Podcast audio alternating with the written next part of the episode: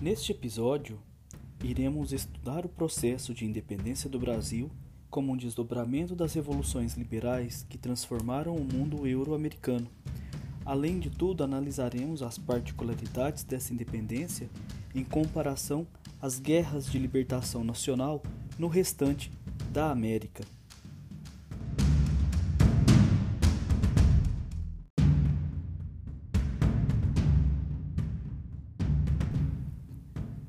Quando Dom João VI foi pressionado pelas cortes do parlamento português a retornar a Portugal em 1821, deixou no Brasil seu filho Pedro de Alcântara como príncipe regente que tinha apenas 22 anos na época.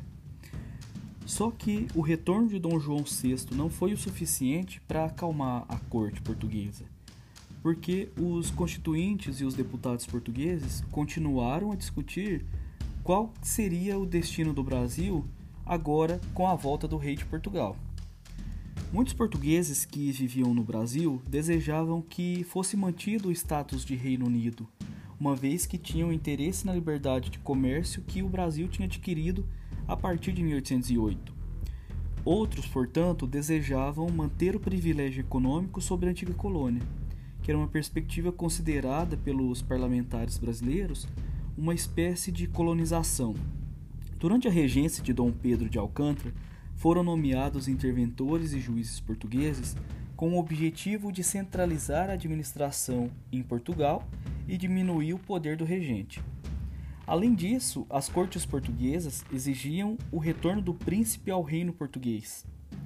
Grandes comerciantes e proprietários rurais, além de burocratas e profissionais autônomos em São Paulo e no Rio de Janeiro, organizaram sob a liderança do político José Bonifácio de Andrada um abaixo assinado que pedia a permanência do príncipe regente no Brasil. Mais tarde, Andrada veio a se tornar conselheiro do regente e da esposa dele, a dona Leopoldina da Áustria.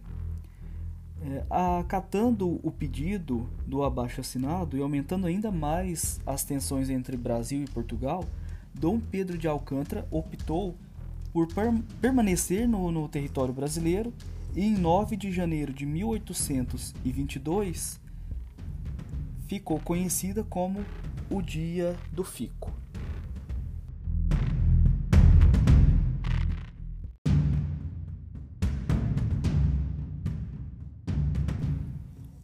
Outro fator que gerava tensão entre os dois reinos era a nova Constituição Liberal Portuguesa que as cortes exigiam que fosse aplicada também no Brasil. Só que essa Constituição era vista com maus olhos pelos deputados brasileiros. Então, em 1822, o príncipe regente permitiu a convocação de uma Assembleia Constituinte no Brasil, o que foi visto pelas cortes portuguesas como um gesto de desobediência e foi respondido rapidamente com uma tentativa de dissolver o Reino Unido de Portugal e Algarves através do envio de tropas portuguesas para a América. Em 7 de setembro de 1822, às margens do riacho Ipiranga, em São Paulo, Dom Pedro recebeu a correspondência de seus conselheiros e de sua esposa em defesa do rompimento com Portugal como uma solução para a longa crise. Diante disso, ele tomou sua última decisão como príncipe regente, proclamar o rompimento político do Brasil com Portugal. Com a independência, o regente foi coroado e Dom Pedro I, imperador do Brasil, e recebeu o título de defensor perpétuo do Brasil e se manteve no poder até 1831.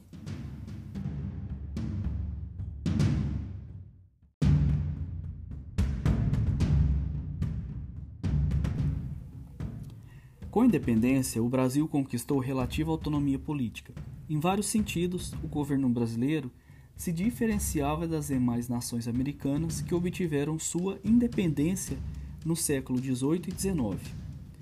Como, por exemplo, o confronto armado entre os portugueses e os brasileiros, por essa independência não ter sido tão longa e sangrenta como aconteceu na guerra pela independência de várias colônias da América Espanhola. Um outro fator também foi o regime monárquico, adotado como forma de governo no Brasil, enquanto a república foi o regime adotado pela maioria dos demais países americanos. O primeiro governante do Brasil era estrangeiro, afinal, Dom Pedro I era português.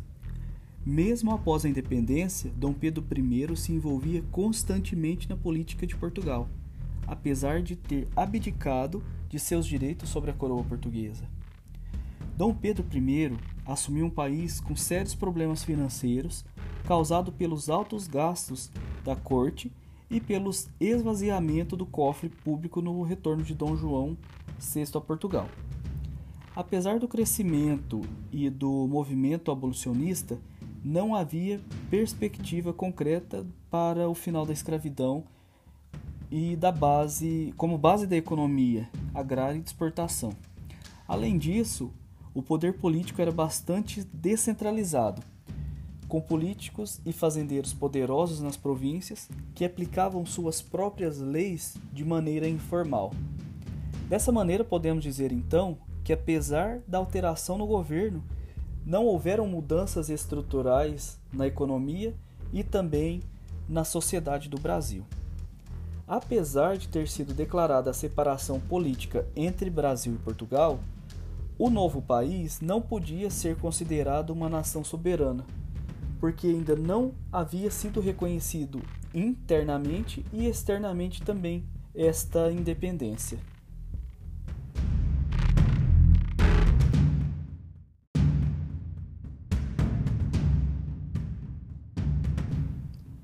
As camadas mais populares da sociedade não tiveram participação na proclamação da independência. Muitos jornais nem mencionaram o que tinha acontecido até semanas depois disto. Só que eles convidaram a população para a aclamação do novo imperador, que aconteceu no dia 12 de outubro de 1822, mais de um mês depois dessa proclamação de independência. Esse evento reuniu muitas pessoas e de vários segmentos da sociedade que consideravam essa data a verdadeira separação entre Brasil e Portugal. Apesar de não ter existido participação popular na proclamação da independência, as camadas populares se envolveram nesse conflito pela consolidação dessa independência, que ocorreram em várias regiões do Brasil.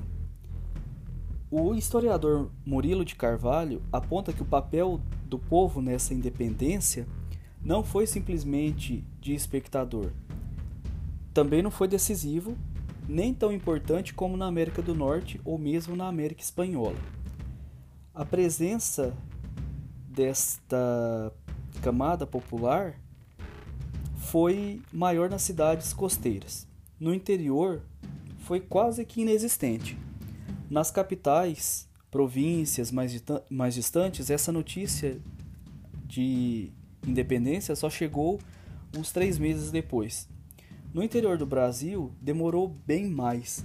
Por isso, se não pode dizer que a independência se fez à revelia do povo. Também não seria correto afirmar que ela foi fruto de uma luta popular pela liberdade.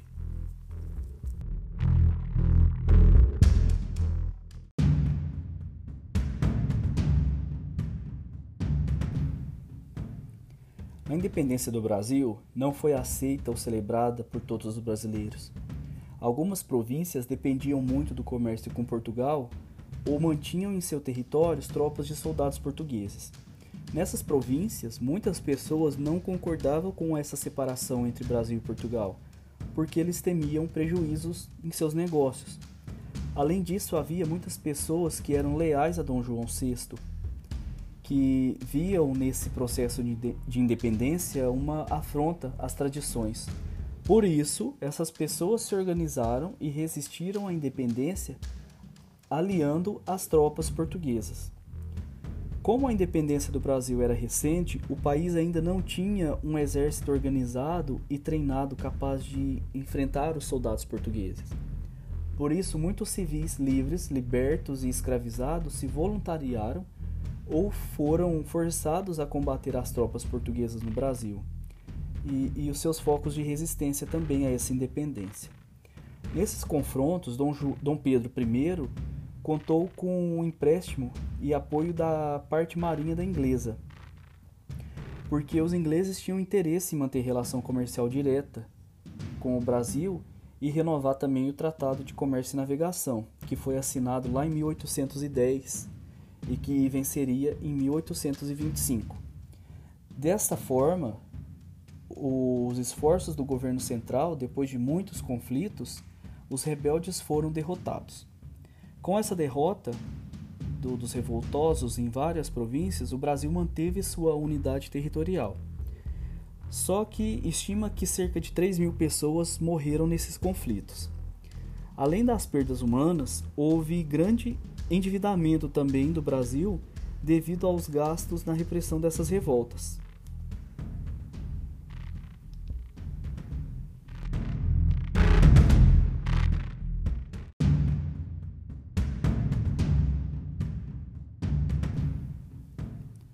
Para um país que havia acabado de se formar, não bastava garantir a unidade interna por meio de condenação de revoltas. Para que o Brasil pudesse estabelecer relações diplomáticas e comerciais com os outros países, sua independência precisava ser reconhecida pela comunidade internacional. O primeiro país a reconhecer o Brasil como uma nação soberana foram os Estados Unidos da América em 1824. Movidos pela doutrina Monroe, o governo e os comerciantes estadunidenses estavam interessados em aumentar seu relacionamento comercial com outros países do continente e tentavam impedir a presença europeia, principalmente a inglesa nas Américas. Portugal reconheceu a independência brasileira em 1825. Isso ocorreu depois de muitas reuniões entre negociadores brasileiros e portugueses e mediadas por diplomatas ingleses. O reconhecimento por parte de Portugal foi adquirido mediante o pagamento de 2 milhões de libras esterlinas ao Estado português e também a concessão do título de Imperador Honorário do Brasil ao rei Dom João VI. Para pagar Portugal, o governo brasileiro emprestou dinheiro dos ingleses, o que aumentou ainda mais a dívida com esse país. Além disso, para que o empréstimo fosse liberado, os tratados comerciais entre o Brasil e a Inglaterra foram renovados, o que concedia vantagens comerciais aos ingleses, com a diminuição da taxa de importação para as mercadorias inglesas.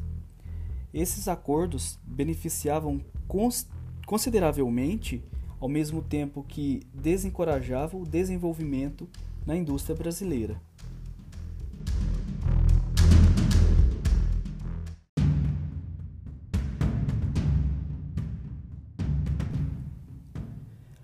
As lutas por reconhecimento da independência do Brasil não resolveram todos os desafios do país, porque ainda faltava uma Constituição, Código de Leis, sistema educacional e até mesmo um exército.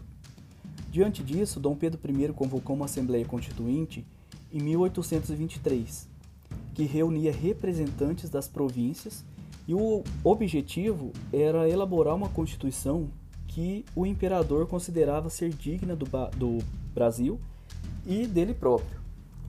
Com isso, Dom Pedro I sinalizava que não se comprometeria a aprovar a nova Constituição a menos que atendesse aos seus interesses. A Assembleia durou oito meses e a maior parte dos constituintes estavam dividida quanto aos rumos do país. Alguns defendiam o fortalecimento do poder dos deputados e a autonomia das províncias imperiais. Esse grupo era conhecido como Partido Brasileiro.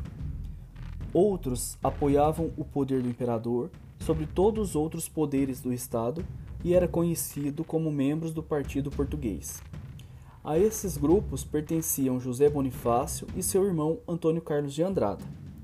Apesar dessas divergências, os constituintes conseguiram elaborar um projeto constitucional e apresentaram ao imperador.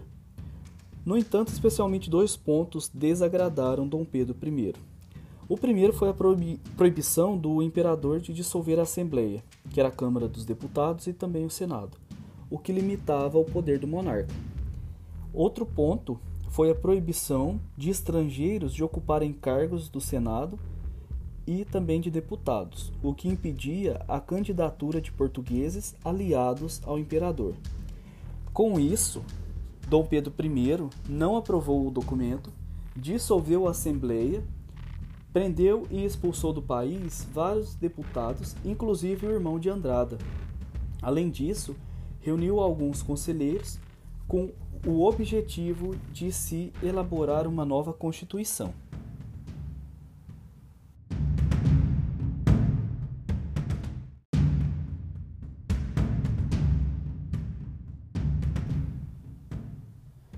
No dia 25 de março de 1824, a primeira Constituição do Brasil foi outorgada. De acordo com o novo documento, Dom Pedro e seus descendentes deveriam obedecer o texto constitucional, enquanto as demais leis seriam elaboradas por deputados e senadores eleitos pelos cidadãos brasileiros. A Constituição de 1824 determinava que o Brasil seria uma monarquia constitucional hereditária. Seriam realizadas eleições indiretas para deputados, senadores e membros dos, dos conselhos gerais de províncias, que era o parlamento provincial. É importante destacar que nem todo cidadão do império podia ser eleito. Nas eleições diretas das assembleias paroquiais, que elegiam os eleitores de província, não poderiam votar cidadãos menores de 25 anos, pessoas escravizadas, monges, mulheres e quem tivesse renda anual menor que 100 mil réis. Tornar-se candidato a algum cargo político era uma, uma tarefa difícil, porque exigia, dentre essas uh, especificações, outras ainda, como por exemplo, uma renda bem maior. Prisioneiros, degradados, pessoas com deficiência física ou mental também não podiam votar. Essa votação funcionava basicamente da seguinte forma: os eleitores votavam nos eleitores de província, que votavam nos deputados, nos senadores e nos membros dos conselhos. O texto dessa Constituição também determinava a divisão do Estado em quatro poderes: no executivo, que era exercido pelo imperador e pelos ministros de Estado, e tinha a função de administrar o país e organizar as ações militares. No poder legislativo, que era exercido pela Assembleia Geral, que era composta da Câmara dos Deputados e do Senado, e tinha como função formular, interpretar e suspender as leis. O judiciário, que era exercido pelos juízes e tribunais, fiscalizava e julgava a aplicação das leis e seus infratores. Basicamente semelhante ao nosso atual. A diferença vem agora no poder moderador, que era exercido unicamente pelo imperador e permitia a ele nomear e destituir quem ele quisesse, bem como dissolver a Assembleia Geral quando fosse da sua vontade, e também vetar as leis que não lhe agradassem. Com essa divisão, não havia harmonia entre os três poderes, porque o moderador se sobrepunha a todos os demais. Outra novidade nessa Constituição de 1824 foi a questão religiosa.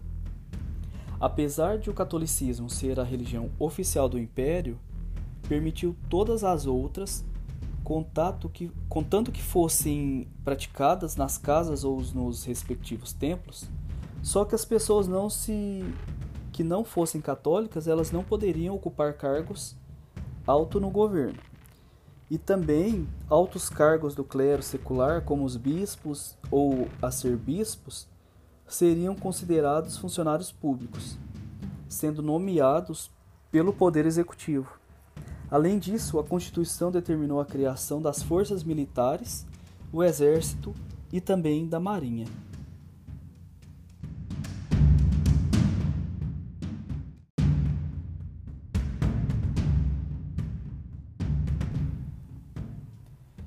Dissolução da Assembleia Constituinte e a instituição da Constituição de 1824 não foram aceitas com tranquilidade. Nas províncias existiam principalmente dois grupos políticos que disputavam o cargo de governador e outra função na administração provincial, como os centralistas, que defendiam a centralização do poder nas mãos do imperador e a união das províncias, em oposição aos federalistas, que defendiam a autonomia provincial, na política e também na economia. Na província de Pernambuco, tinha uma disputa entre candidatos centralistas e federalistas para a presidência da Junta Provisória, que era o órgão de governo da província. Foi eleito um político federalista, Manuel de Carvalho Paes de Andrade, que venceu um candidato centralista apoiado pelo imperador. Logo após essas eleições, Andrade foi destituído de seu cargo pelo governo central, o que gerou uma grande revolta em julho de 1824. Essa revolta, que se iniciou em resposta a uma intervenção política, logo ganhou outras pautas, colocando-se contra o autoritarismo do imperador, que era o poder moderador, a censura e a imprensa também a favor do republicanismo. Os revoltosos se organizaram em um movimento que tinha caráter separatista no estado do Pernambuco, na província do Pernambuco, aliás, que rapidamente teve adesão de outras províncias, como por exemplo da Paraíba, do Ceará e também do Rio Grande do Norte. Foi proclamada a independência dessa região sob o nome de Confederação do Equador e convocada uma Assembleia Constituinte. Só que isso houve ampla adesão das pessoas mais pobres a esse movimento, que reivindicavam o fim da escravidão e a redução também de imposto, além de melhores condições de vida, o que causou receio entre os grandes fazendeiros, porque eles temiam o fim da escravidão, porque perderiam seus investimentos no tráfico e também os trabalhadores cativos de suas fazendas. Por isso, retiraram seu apoio a esse movimento e organizaram suas próprias tropas e se aliaram às forças do governo para derrotar esse movimento. Para equipar e fortalecer o exército, o governo imperial contraiu mais dívida com a Inglaterra e, unindo-se às tropas das elites locais, derrotaram os confederados e, em novembro de 1824. Os principais participantes desse movimento foram detidos e também foram presos como por exemplo o Cipriano Barata, que foi condenado à morte e executado, e também o Frei Caneca. Os dois eram jornalistas. Esse episódio evidenciou novamente o autoritarismo de Dom Pedro I, o que abalou ainda mais a sua imagem pública. Além disso, o alto custo do conflito gerou descontentamento na população que via os impostos aumentarem cada vez mais.